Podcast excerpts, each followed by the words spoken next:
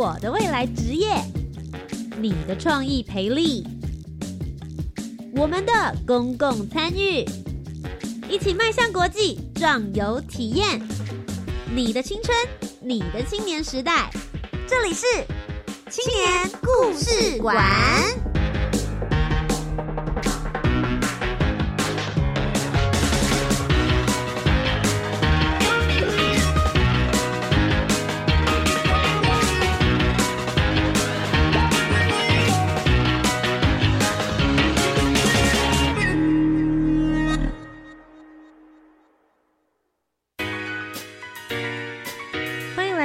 教育部青年发展署以及教育广播电台所共同制播的青年故事馆，我是节目主持人涂杰。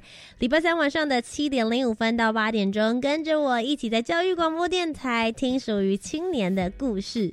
今天访问到的这两位来宾。非常的活泼，他们两个现在都还是大学生。一位叫做苏博昌阿昌，在文化大学政治系双主修法语系，目前是四年级。另外一位呢是林亮银亮亮，在台湾大学政治系公共行政组，目前就读三年级。这两位大学生，他们昵称自己是政治双骄，虽然念的学校不一样，但都是念政治系。他们的交集在哪里呢？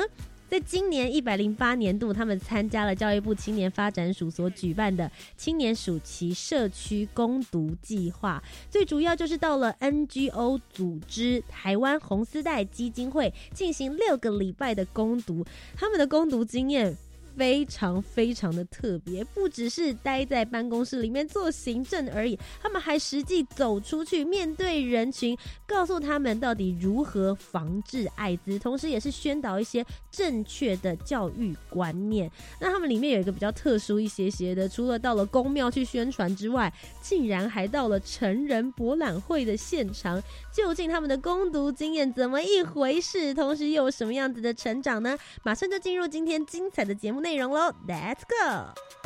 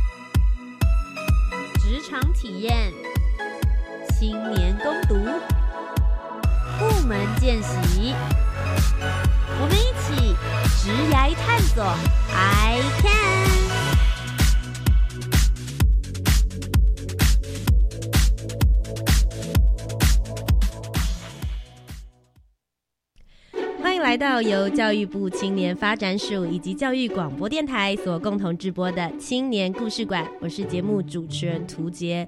嘿，所有的大学生，你暑假的时候在做什么呢？有的人每天在家里醉生梦死，有的人每天往网咖跑，但是也有一群青年人呢，正在他们的暑假做一些有意义的事情。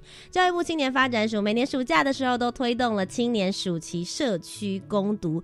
今天为大家邀请到节目当中的他们六个礼拜的暑假去了台湾红丝带基金会，今天就来听听看这六个礼拜他们到底做了些什么事情吧。首先，第一位要为大家邀请的是一位我觉得非常阳光的大男孩，他讲起话来应该会很嗨，分享很多有趣的经验给大家。欢迎苏伯昌阿昌。嗨，大家好，我是阿超，目前就读文化大学政治系四年级，双主修法文系，还有修习华语文教育学分学程。耶，既然双主修法文系的话，就先用法语来跟大家打声招呼。Bonjour, je m'appelle Yannis, je suis d'année, j'avance. 让他从墨西哥兄弟，好看起来真的是有修啦！最近才刚期中考过后，看来应该还是蛮流利的状况。沙巴沙巴非常好。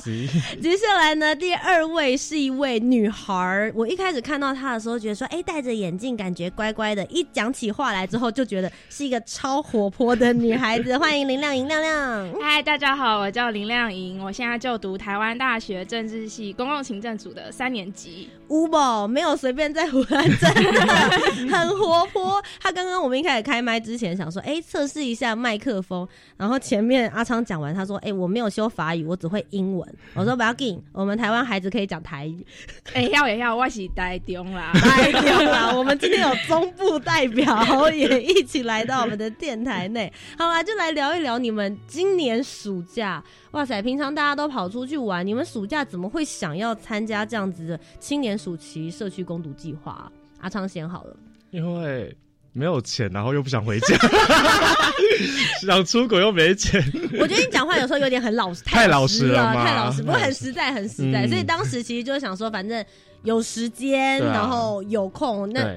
这个教育部青年发展署也不是叫你去做白工嘛？对啊，对啊，而且一开始其实就是本来想说，哦，就是政治系以后想要可能对公职有兴趣，然后就公职都没上，就是公部门都没有上。哇塞，你这越来越老实，你今天吃了什么？没有，因为大我们我们主管也知道这件事情。OK，然后后来发现，哎，NGO 好像也不错，也不错。所以你们这一次去的地方是台湾红丝带基金会嘛？那亮亮呢？当初怎么会想要到这边来实习？哦，就是因为我对基金会的运作本来就蛮有想法，就觉得想要真正到基金会里面去看看。而且就是我大二下的时候有修一堂课，也是跟就是艾滋病相关的课程，所以就觉得如果可以到红丝带基金会，对于基金会的运作还有艾滋病相关的议题，可以更多了解，觉得还不错。哎，你正当很多哎，比起阿强，我是走强系列的。你们今天两个人路线有分配好，有分我们在基金会都是这样。好啦，那其实我觉得现在很多听众朋友，大家听到红丝带基金会的时候，一定还不太清楚究竟这个 NGO 组织在做些什么样子的事情。既然有一个本来已经做过功课，另外一个是误打误撞走进丛林的小白兔，就麻烦告诉一下我们，这个六个礼拜之中，你们觉得红丝带基金会？究竟是一个在推动什么样子概念、实际做哪些运动的这个基金会呢？亮亮先好了，你既然这么聊。那我我我先从一个比较政治正确的态度出发，再由阿昌来搞笑的补充。OK OK，来吧。就红丝带基金会啊，我们的愿景是希望许台湾一个没有艾滋的未来。那所以我们平常在做的工作就是艾滋防治的教育，还有毒品防治的教育，包括也有艾滋的匿名筛检，也会有做就是同志朋友的平权的这一个部分。这样，嗯嗯，所以其实就比较 focus 在所谓的艾滋防治这一块。嗯，其实现现在很多人对于艾滋防治，其实他还是有很多的误解跟误导，对不对？我们先由政治感觉不太正确的阿康来开玩笑。你自己进去之后，你在这之前其实对于这方面比较没那么熟悉吗？还是其实有有也是有一些认知的，就是因为其实我们除了 HIV 就是。呃，HIV 之外，呃，其实艾滋病是 HIV 发病了之后才叫艾滋病，在感染的时候我们只叫 HIV 感染者，是不太一样的，对对对。所以除了我们这一方面之外，我们也对其他的性病也都有相当的去做推广跟防治，因为性病都是有时候会呃重复感染的。嗯，对对对，可能有时候一个人都突然就是 HIV 也中奖，然后然后梅毒啊、淋病啊、三响炮，就是也是有可能，所以我们会同时去做这些的教育，然后还有毒品是这几年比较。开始的，因为毒品其实也是 HIV 感染的一个很大的途径，就是因为那个针头的部分，所以我们基金会呢，其实比起治疗的这一块呢，我们更着重在事前的防治跟教育的部分，因为毕竟预防胜于治疗嘛。嗯，当然如果有感染者来这边的话，我们还是会去牵线一些比较友善或是合作的那个医院给他们。对所以其实就是比较前期的宣导啊、防治跟教育，其实这点还蛮重要。因为等到都已经得了，就是后期状况的时候，再去宣导防治，好像也是太慢了。嗯，这个时候其实有效的预防的话，还是在事前让大家都拥有一些正确的知识。那我想要问一下，你们本身这六个礼拜之中，你们待的单位以及你们实际所做的工作内容细项又是什么呢？亮亮。哦，就是呢，因为虽然我们两个都是政治系，感觉就是跟对跟这个什么关系啊？你们对，就是其实我们当初应征的职位是社工助理，所以我们想说，哎，可以就是跨领域的跟认识不一样的工作内容也还不错。而且我觉得最特别的是，因为就是在基金会里面还有其他的大学生来基金会实习，嗯包括有社工系、心理咨商系，还有工位系，所以就可以跟不同的领域的同学合作。那就是我们主要的工作内容，就是包括，呃，像是我们有举办教育训练，我们就协助教育训练，然后还有像是我们基金会平常会有匿名筛。在家自我筛检的那个匿名筛检的一个 project，那是跟 CDC 就是机关署合作的一个计划。对，我们也会帮忙包装那些试剂出货，这些是比较日常琐碎的。然后在暑假期间有比较大型的活动，像是七夕情人节的时候，我们就在西门町的捷运站出口举办了推。呃，记情人七夕情人节前夕的记者会，然后我们推广安全性行为，因为这是七夕是一个就是浪漫的季节，爱的时间，对对对，安全性行为就可以有效预防 HIV 还有性病这样，嗯。嗯。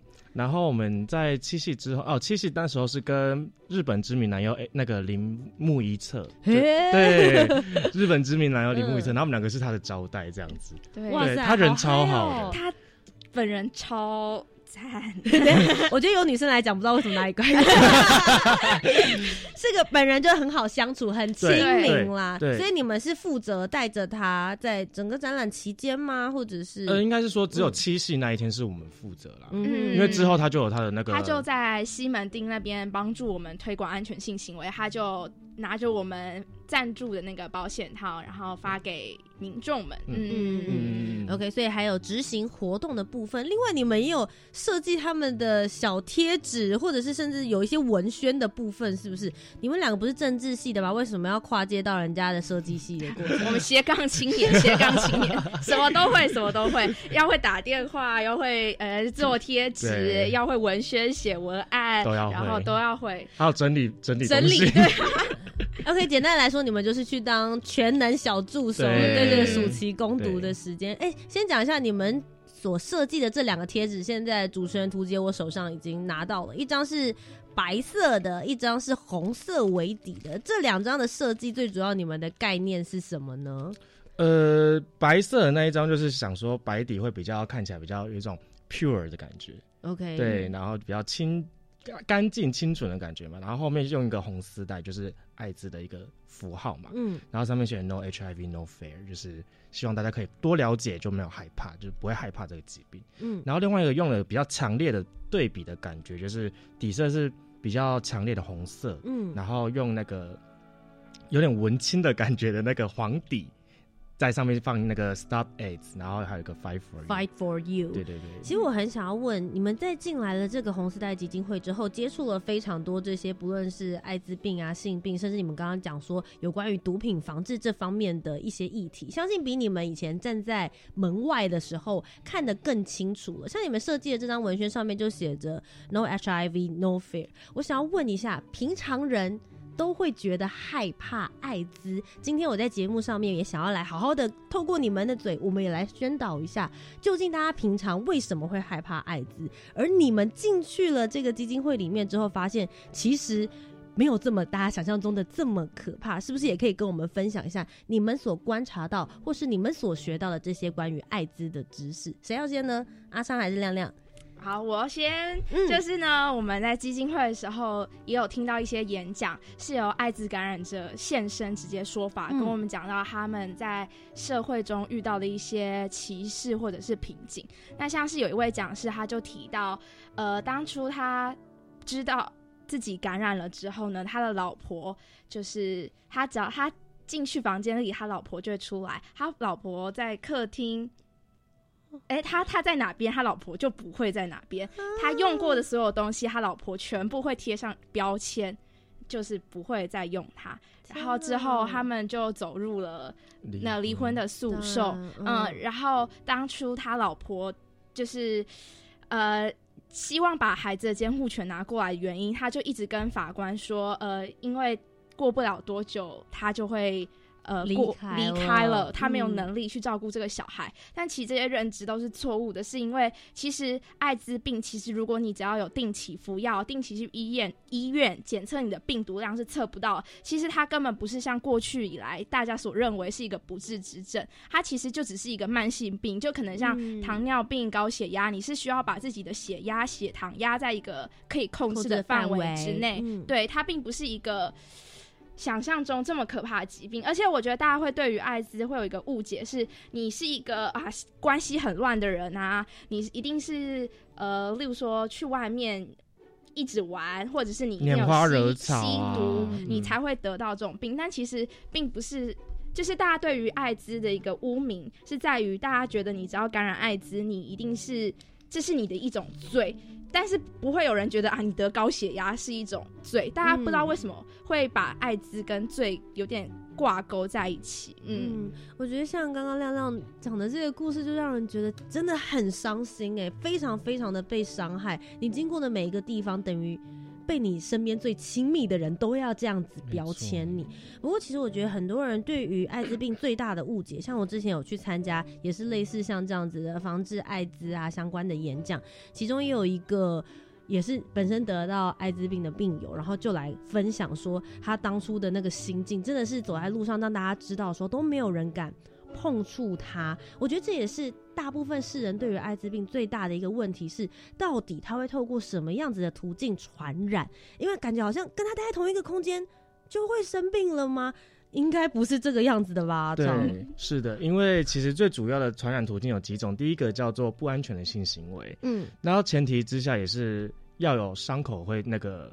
就是感染新的伤口，对新鲜的伤口，对真的是新鲜的伤口，就是你有在流血或流汤流脓的那个叫新鲜的伤口。嗯，然后第二个叫体液交换，对体液交换有可能就是输血，透过输血关系。然后还有母子垂直感染，但其实近年来母子垂直感染的几率，台湾的话几乎是没有了，因为我们在妈妈去做产检的时候就会对会 test，对对对，除非除非她都没有去产检，在家里。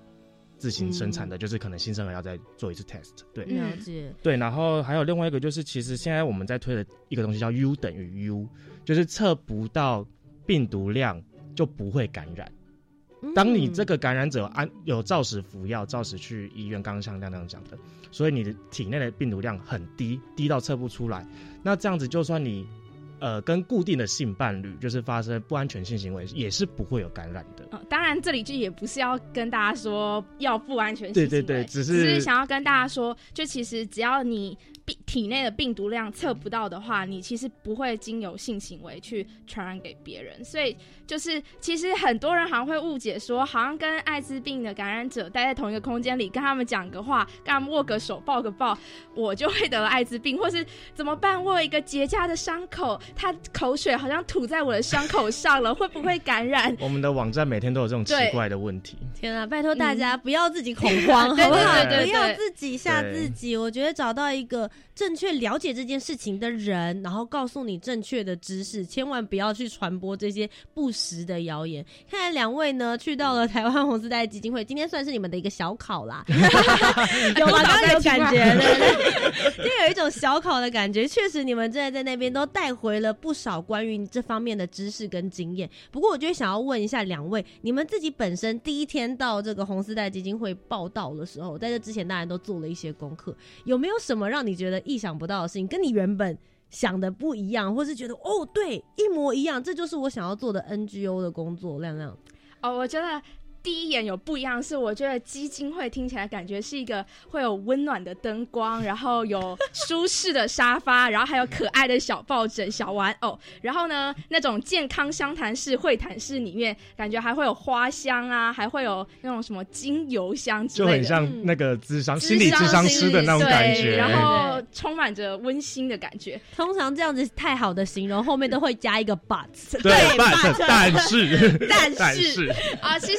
在面试那一天的时候，就已经看到基金会内部的构造。就其实它很像一般的普通办公室，就是几间办公桌，呃，几间办公室，几张办公桌，对，然后就也没有特别的那种温馨的灯光啊，可爱的小玩偶啊，花香啊。但我觉得最让我觉得感动或是不一样的，就是我觉得最重要的是那里面的人的温暖，是完全。就是不需要那些什么小玩偶啊、小花香啊，去去带对对，去营造氛围。那阿昌呢？就是一开始面试的时候会觉得说，嗯，督导好像会比较就是震惊的那种 style，你知道吗？OK，比较严肃。对对，可能就是就是哦，就是上班就是要上班，就殊不知一进去之后，超快就变熟了，然后就会互相讲一些很 over 的话，就是。大家都很好，但然后尤其是督导就是很疼我们两个，嗯，所以是一个还蛮不错的攻读环境。你们其实还蛮 enjoy 这整个过程的。那其实刚刚已经告诉了大家，究竟台湾红丝带基金会究竟在做些什么样子的事情，也有小小的报告了，他们这六周做了哪些事情，究竟哪一项最让他们印象深刻呢？稍微休息一下，等一下再继续回到青年故事馆，听两位跟我们继续讲故事。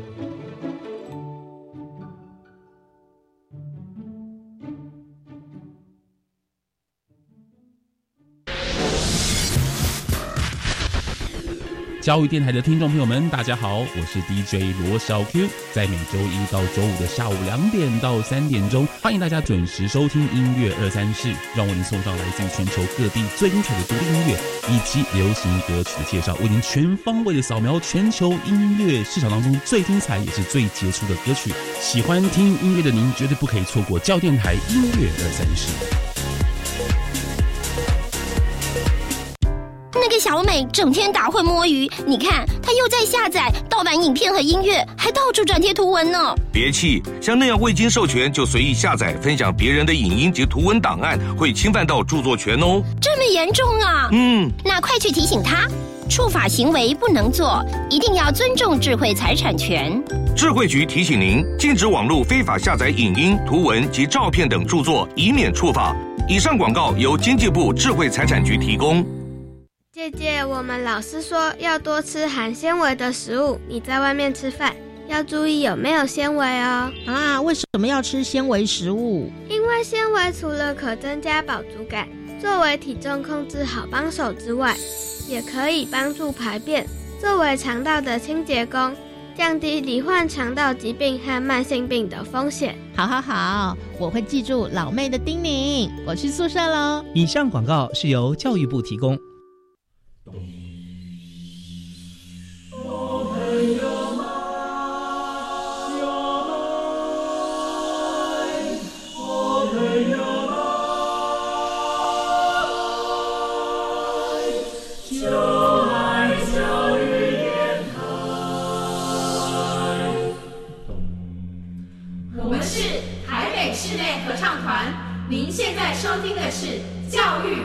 电台。欢迎回到由教育部青年发展署以及教育广播电台所共同直播的青年故事馆，我是节目主持人涂杰。今天为大家邀请到的是，在今年的暑假参加了青年暑期社区攻读，到了台湾红丝带基金会去做攻读的两位，他们自称自己是政治双骄，两位政治学系的大男孩阿昌以及女孩亮亮，跑到了红丝带基金会里面做了很多的活动。欢迎两位，Hello，好的，政治双骄 是。虽然我们刚刚都一再强调说，到底为什么政治学的人会跑到 NGO 组织里面去关心艾滋病防治？哎，这其实好像有一点关联性，可是关联性又没有这么强烈。但 anyway，六周的时间就把你们 link 起来了。我想要知道，总共六个礼拜的时间，哈，五六三十三十天吧。这三十天里面，你们有没有做了哪些让你们觉得印象很深刻的事情，或者是听到演讲者让你印象深刻的故事呢？亮亮先好，那我觉得最印象深刻第一个当然就是成人博览会，就是啊。嗯，我之前都没有去过那种地方的，我也没有去过，这对我来说是一个全新的世界，对我也是。全新的世界，而且那个门票蛮贵的，真的。七百块，七八百，七八百，七八百，难怪我不会想要去。可是有客人是三天都会去。他那他是要买三天通票吗？还是就各天各买一天的票？应该是各买一天。我觉得应该各买。对，OK，我相信现在应该有很多的听众朋友突然耳朵都竖起来，什么什么，我我也没有去过，里面到底长什么样子？真的是个新世界吗？对，就是因为我们基金会到那里去摆摊，是唯一。在成人博览会里面，唯一一个公益的摊位，我们在那边是要推广，就是如何正确安全的戴套，就是推广安全性行为部分。那摊位之中呢，也会就是贩卖保险套，以一个公益价格，并且告诉民众如何正确的使用保险套。那我们有一个口诀，就是撕捏套取丢。像撕的话，就是从边边角角撕一个洞，然后把那个保险套打开，嗯，然后撕捏，然后捏的时候是。记得指甲不可以刮破保险套，也不要用嘴巴去撕，不然你用就白用了。对对对对，有的人还用牙齿去撕，也是有可能会破坏到保险。因为有的画面，有时候说这样子感觉好像很帅，没有没有没有没有没有没有，不要追求这个，no no no no，帅在别的地方帅就好，不要在这个地方帅，脸帅就好，脸帅就好。好，下一步骤呢？捏套套就是要从捏，你讲吗？呃，捏就是要捏捏在角角那个它的头顶端，对对对，那个出精囊的部分，对对对。再来是套，那套的话就是要从顶、度、往下，慢慢的、慢慢的套到根部。那确定套牢了之后呢，才可以开始。嗯，啊，记得有正反面的部分，如果用到反面的话，要换一个新的，因为反面你可能碰上去的时候已经碰到你的体液了，已经碰到体液，或是你的或是你的皮肤。嗯，对，所以你再反过来的话，那等于你把你的体液或是皮肤上的细菌就又传染给性伴侣了。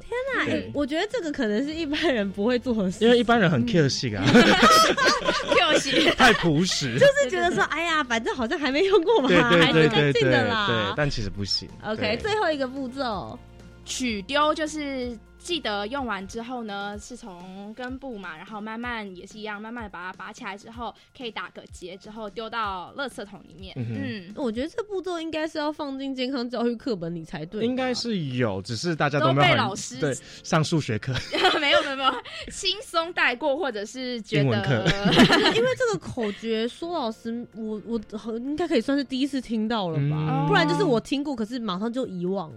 我我自己觉得，所以真的是要透过这。的方式好好的推广，其实成人博览会是一个蛮好的机会啦，因为在那里面的人感觉好像大家都会用到的感觉，对，很常使用就会知道说应该要怎么样子来好好的运用。不过我们现在回到了成人博览会里面的现场，除了你们在里面做这个教育教学之外，其实哎，应该有还有很多大家没有看过的事情嘛？你自己印象深刻的是什么？就当然会看到很多特别的表演啊，或是特别的展览。嗯，那我觉得这些。Special 的内容就不先透露，大家可以买票进去看。毕竟我们是教育广播电台，我怕现在还有很多十八岁以下的学员们一起在跟妈妈说我要去成人博览会。对对对，不要讲说是青年故事馆 教的。我们节目是给十八到三十五岁的青年，OK，大家都已经成年人了，我们要用政治正确的态度来看这件事情。好，所以其实你们在里面。算是除了很多的娱乐状态之下，你们就是做的小小的教育的这一块，尽量能够发扬出去。听说有遇到一个很特殊的北北，跟你们大肆购买你们摊位的产品是吗？呃，就是我们在每一天展览的结束之后，会希望把我们今当天想要推广掉的保险套量把它推广掉。那就是我们的摊位在。嗯，贩卖保险套的时候，我们也会搭配一些公益小游戏，像是有三个教你戴套，就是我们会用香蕉的模型啊，然后并使用保险套示范说要如何。正确的就是刚刚的撕捏套取丢，嗯，然后还有爱的抱抱，就是可以跟我们的 show girl 姐姐有一个爱的抱抱，可以让大家感受一下温暖，并且又可以获得保险套，所以我们就是很努力的想要推广出去。那正好有一天三天的展览之中，有一天当天剩下还蛮多的保险套没有贩卖出去，这时候就来了一位呃。北北，他看起来不像是会出现在展览里面的人，因为他就是一副慈祥和蔼，感觉是会坐在巷口看着报纸。不正确，你的意思说去的人都要张头手瞩目吗？是不是？我意思说票可能路上捡到的吗？去的人看起来比较有生命力啊，就比较。所以北北没有生命力。不是不是，不要一直害我啊！北北看起来比较与世无争，比较慈祥和蔼，看起来会像写诗的诗。对对对对对，先生是不是？感觉归隐山林的那种，但结果他就说啊，明明啊，你们这个摊位是干什么的？呃，之后我就跟他解释一下哦，如果买了我们这个保险套，我们就可以有搭配小游戏啊，那可以就是有小游戏还有保险套，嗯。可以一举两得，丰收哦！你要不要玩一下之类的？他说啊，那你们这里还剩几盒？我全买了，我就 太棒了吧！然后但他就说啊，妹妹你成年了没啊？我可不可以跟你抱抱之类的？我，哎，我我是喜欢你，对不对？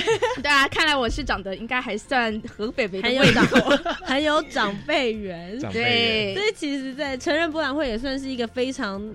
特殊难忘的攻读经验，嗯，因为说老实，哎，以我们大部分的大学生来说，就算想要争取到那边的攻读机会，也没有这么容易跟简单。而且你们进去里面又是一个。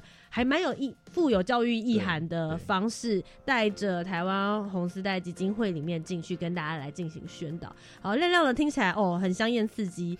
那阿昌你呢？觉得印象深刻的？哎，我的反而就没那么那个，哎，就是 你也可以把它讲的很嗨。好，第一个是呃，其实我们两个都是政治系嘛，然后平常我们的打工就是家教，嗯，对，或是翻译。对对对，像我就是韩文翻译跟家教这样子，然后亮亮是英文家教嘛。对，所以就是我们进来之后，我们要把，因为我们又做的是社工助理，就是要能量化的东西不多，因为毕竟是教育部的计划，我们要做一些成果给教育部看。嗯，所以呢，我们主管就说，那我们就来做一些文宣。然后像我本来是 Photoshop 非常不熟的，以前只会打开然后裁剪，然后就关掉了，就这样子。对，然后结果。进去了之后，因为要做一些文宣或是一些贴纸，所以我们两个就开始，我就开始向亮亮学，因为亮亮好像本身就已经会 P 那个 Photoshop，我就要开始跟他学说，哎，那这个要怎么用，那个要怎么用，就练就我现在也可以用 Photoshop 跟一些网络的资源去做一些其他活动的文宣了。嗯，对，这个还蛮受益良多的。所以其实他。给了你们很多想象空间，不是说哎你会什么，所以你就只在这个位置，而是让你有哎，如果你原本不会的话，透过这个机会就刚好可以来去做学习，对，对你来说成长蛮大。对，而且我们主管他不会去限制我们说你该怎么做，你就是照这样做，他不是指使，他是给我们空间去发想，然后我们做我们有一个提案出来，然后再看一下哦，大概可以再怎么样改，或是做哪个方向，他给我们很大的空间。嗯嗯，对对，给你们蛮大的自由度，让你们去做发挥。我觉得其实也想。用用看这些你们大专院校的学生们年轻人的想法，用不同的方式来去做推广。毕竟，其实台湾红丝带基金会每一年或是也许每个月，他们都会有这样子的活动。当然，也希望能够透过你们的方式，有一些新血、新的 idea 来去注入。不过，其实你们在整个攻读的过程之中，刚刚除了成人博览会之外，其实你们有些去这个比较传统一点的活动，你们有去宫庙做反毒宣传吗？嗯。就是在七月底的时候是那个关圣帝君的生日，所以那时候呢就会有阵头在宫庙附近，嗯，大溪对大溪的宫庙绕境或者是一些活活动，嗯，那就是我们会到当地呢就进入那些正头的青少年之中，对他们发放呃反毒宣导的问卷，然后并且也会向他们推广一些些安全性行为的知识。嗯嗯，那透过这样子由一对一直接进入。他们的社群社群之中去进行推广，总比我们直接在网络上发说啊，大家不要吸毒啊，大家我们要反毒啊，大家大家拉 K。因为毕竟生活圈不同，他们不见得会看到那些资讯，所以我们直接找到他们，直接过去，直接宣导。我觉得这个是我之前没有想过的一种宣传方式，因为我们之前想的宣传的方式就是我们要以一种受众最多的方式，但我们其实最重要的是还是要找到。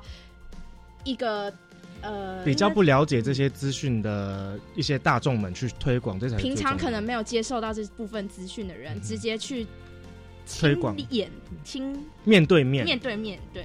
我觉得其实就像你们讲的，大部分的在选择行销的时候，大家都会想说，我希望我这一则广告或者我这一则消息可以接触到百分之八十最大面积的人，可是往往就会忽略那些小众群体，也许他们才是最需要这些资讯的人。可是我会很好奇耶，因为你们到宫庙那边去宣传嘛，到会在那边的人呢，不论是这个少男少女啦，或者是这个爸爸妈妈，通常都是观念比较传统，也稍微比较保守一点点。你们在那边在。这边宣传这些这个反毒啦，或者是保险套的正确使用的时候，他们会不会很害羞啊？有很害羞的，也有很活泼的，就是有我们宣传完问卷，呃。收回问卷的时候，会问他们需不需要小礼物。那小礼物就是保险套，并且如果他们有需要的话，就是会发给他们。然后就会有害羞的少男少女说：“哎，那个不用了，我用不到，我我我我不会用啦，我我没有啦，我我我对。”然后我们就说：“没关系，你有需要的话，姐姐跟哥哥都懂的。”对，但他们觉得啊没关系。然后也有很活泼的少男少女说：“我要十盒，我要给我朋友。”对，或者是或者是就是开始呼朋引伴，哎，快点过来。他们他们送保险套 这样子，还帮你拉客人，对对对，然后我们的业绩就很多。哦，其实比起其他的单位攻读的话，觉得你们的攻读方式还蛮多才多姿的，有在室内的做设计的、做文宣的、做讨论的，也有到外面来接触到实际你们真正要宣传的人群，而且其实各种不同的活动，你们会接触到的面向族群的人就不太一样。你们中间也有刚刚有提到有做这个七系的特别节目，听说你们还成为某位的私人接待啊，是是的，我们就是那个日本知名男优 AV 男优那个铃木一侧的。私人接待，对，主要是对，主要是主要是亮亮在处理啊，他处理那个 special 的，哎，没有了。对，这其实也是一个还蛮难得的机会。他本人怎么样？人好吗？非常亲切，是一个很亲民的人。对，因为像微笑超级温暖的。我的部分的话是，我要带他去厕所的时候，然后呃，其实我想要跟他聊聊天，但是我不知道，我不会日文，嗯，对，我不知道他会不会英文，所以我就一直没有开口，就只是。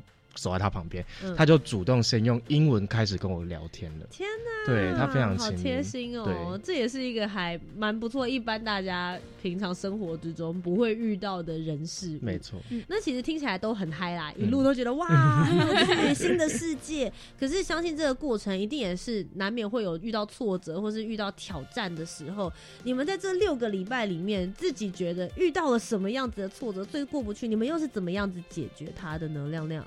我觉得遇到最大的挫折困难，应该就是我是第一次进入职场吧，应该这么说。因为平常的，就是打工就只是家教，也没有在一个办公室或是在一个组织的感觉。嗯，那我觉得就是进入职场之后，就是你要很懂得聆听，很懂得沟通。这是一般可能虽然在学校也会有聆听跟沟通的部分，可是，在职场之中，嗯，如何把别人的话。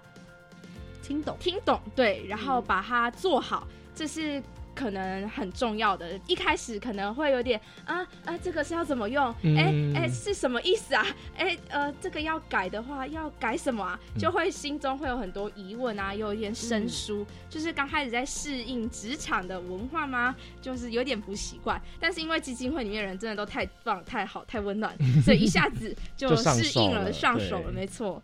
那阿昌呢？你自己遇到的挑战又是什么？因为就是我刚刚讲的，就是我本来不会做 PS，不会用 PS 的人，但是因为这个，就是我只是对设计有兴趣，只是会看啊，会去欣赏，会去批判。对，但是现在发现不是这么容易的事情。对对对，没错，就是自己哎，要怎么设计那个颜色，要怎么挑啊，字型啊，因为我我跟亮亮也都是一个。对于字形非常重视的人，我们只要那个一个字不对，我们就会嗯开始苦恼很久。嗯，对对对，我们两个还蛮古摸的。嗯，对，刚好我们两个都很古摸，然后我们就会我们就会调很久啊，然后讨论很多次，然后一起脑力激荡。然后还有另外一个部分，就是像刚刚亮亮有说，就是其他 领域、其他领域的一些伙伴们，就是我们就是我们会觉得，哎，我们政治系是怎么想的？你们怎么可以那样想？对，嗯，对，然后他们就说，可是他们他们在什么，比如说社工系啊，在社服系啊，或是在什么薪资啊、工位系，他是怎么学的啊？怎么等等的？然后我们就会觉得说，这样子跟我们学的好像有点不政治不正确的感觉。然后，但是就因为透过这样子，就是交流互动，对我们就会想，哦，原来有这么多面向可以去看，不是我们太用自己的观点去切入了。嗯，因为其实透过直接进入职场的方式，就会发现。并不是每一个人都必须要接受另外一个人。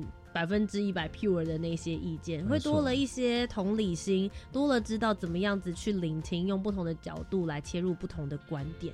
那其实当然经过了很多的挑战，还有挫折，然后也有经过一些很棒的活动之后，经过这六个礼拜，相信你们其实都有一定程度的成长。如果你们自己去做一个同整，并且想要告诉大家说，是的，我这六个礼拜到了台湾红丝带基金会里面，我确实有获得了不少。你们自己。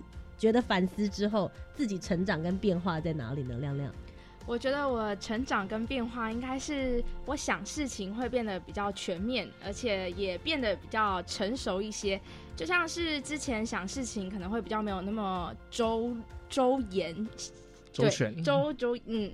那可是因为在这六个礼拜啊，举办了过很多的活动，也跟很多不同的人交流之后，就发现，在想事情的时候，如果你可以。像举例来说好了，如果你在教育训练的时候，我要负责收集收据、帮忙报账之类的。如果你只是单纯的就把收发票啊、收据收集一下，然后直接丢在主管桌上，你当然也是做了就是收集发票、报账的工作。可是如果你可以更贴心的把那些收据分类，并且写下来，然后把金额都加起来，那这样子主管在做事方面就会更加方便。你的贴心会让别人做事更加方便的话，我觉得就是那你就要。更想到哦，我原来我应该可以这样子做。我觉得这是一个嗯，在进入职场之后，我觉得一个蛮重要的学习到的东西。嗯，职场上面的用心比心，如果每一个人都为同事再多想一点，其实反而整体效率会提高的更多。我彼此不计较啦。嗯，补充一下哦，就是这虽然我们自己讲的有点害羞，但是我们主管到处跟别人宣传说 我们两个很棒啊，因为他只要说一，我们就会做到五，甚至做到十，他不用。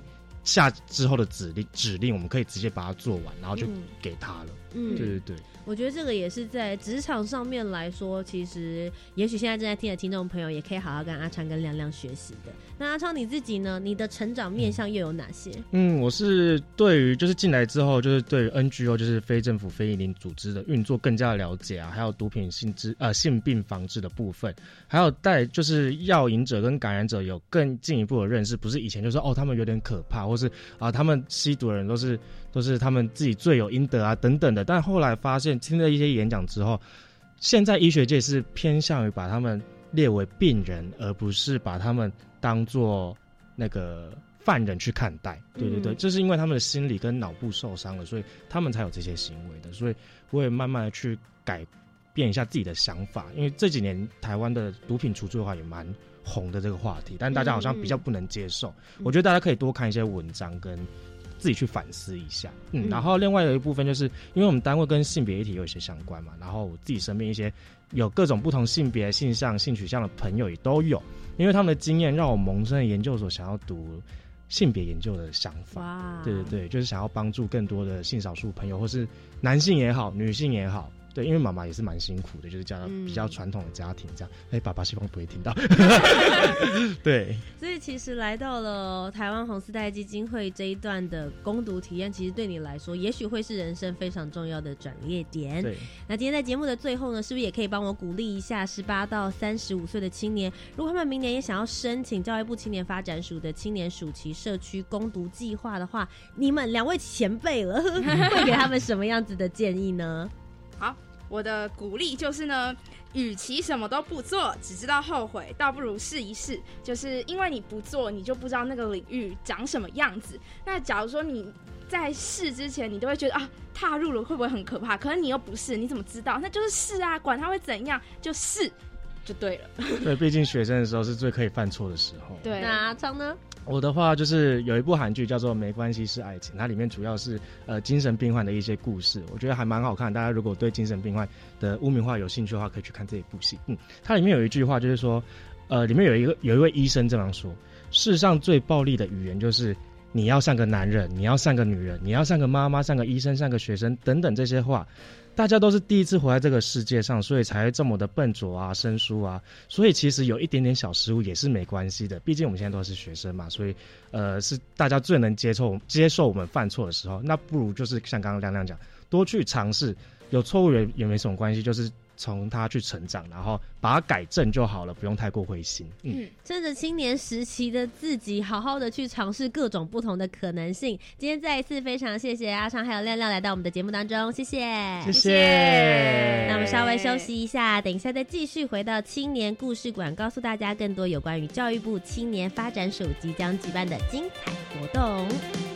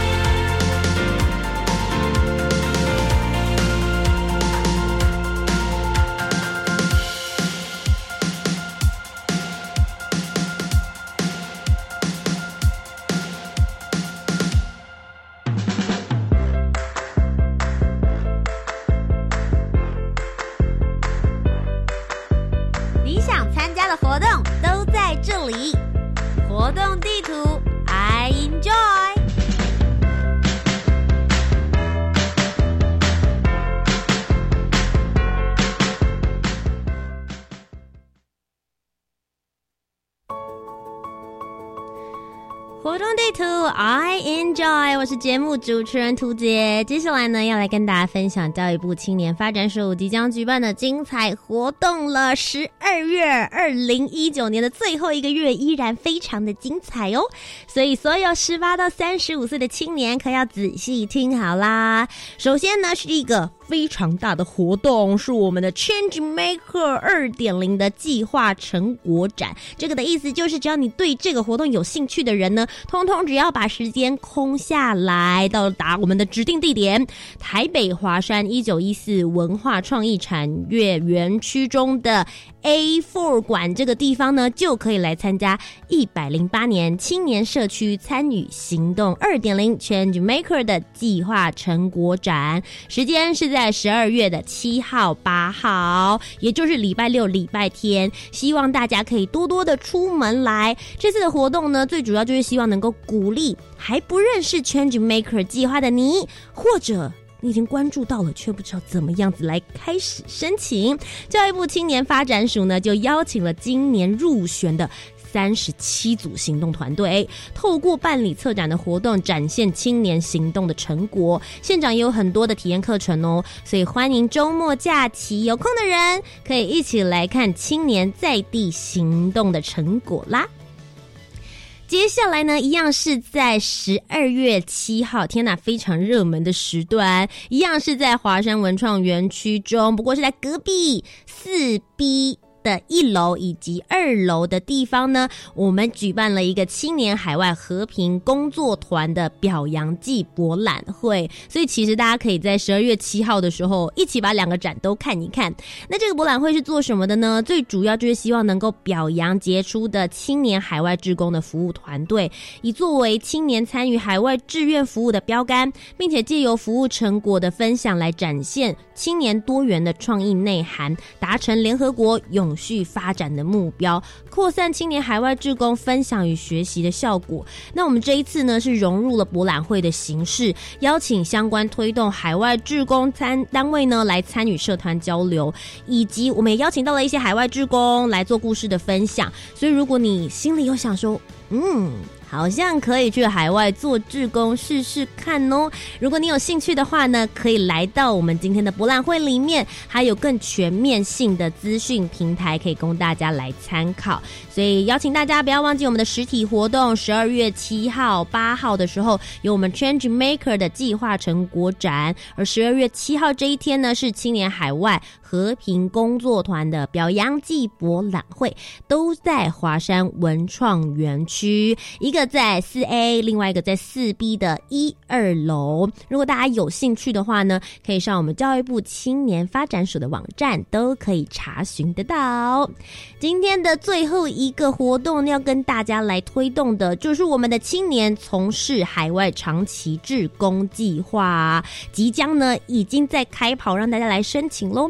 这个活动最主要是希望能够鼓励中华民国十八到三十五岁的青年，如果你想要到。到海外的国家、地区或是机构提供志愿服务，只要这个时间呢是长达三个月，也就是九十天以上的话，就有机会可以来申请这个补助金。教育部青年发展署的最高补助金额是十八万元，所以希望大家要把握这个机会。其实出去做海外志工，真的是可以提升自己很多的人生经验，同时透过自己。的所能所才可以帮助他人，也是一个很棒很棒的回馈。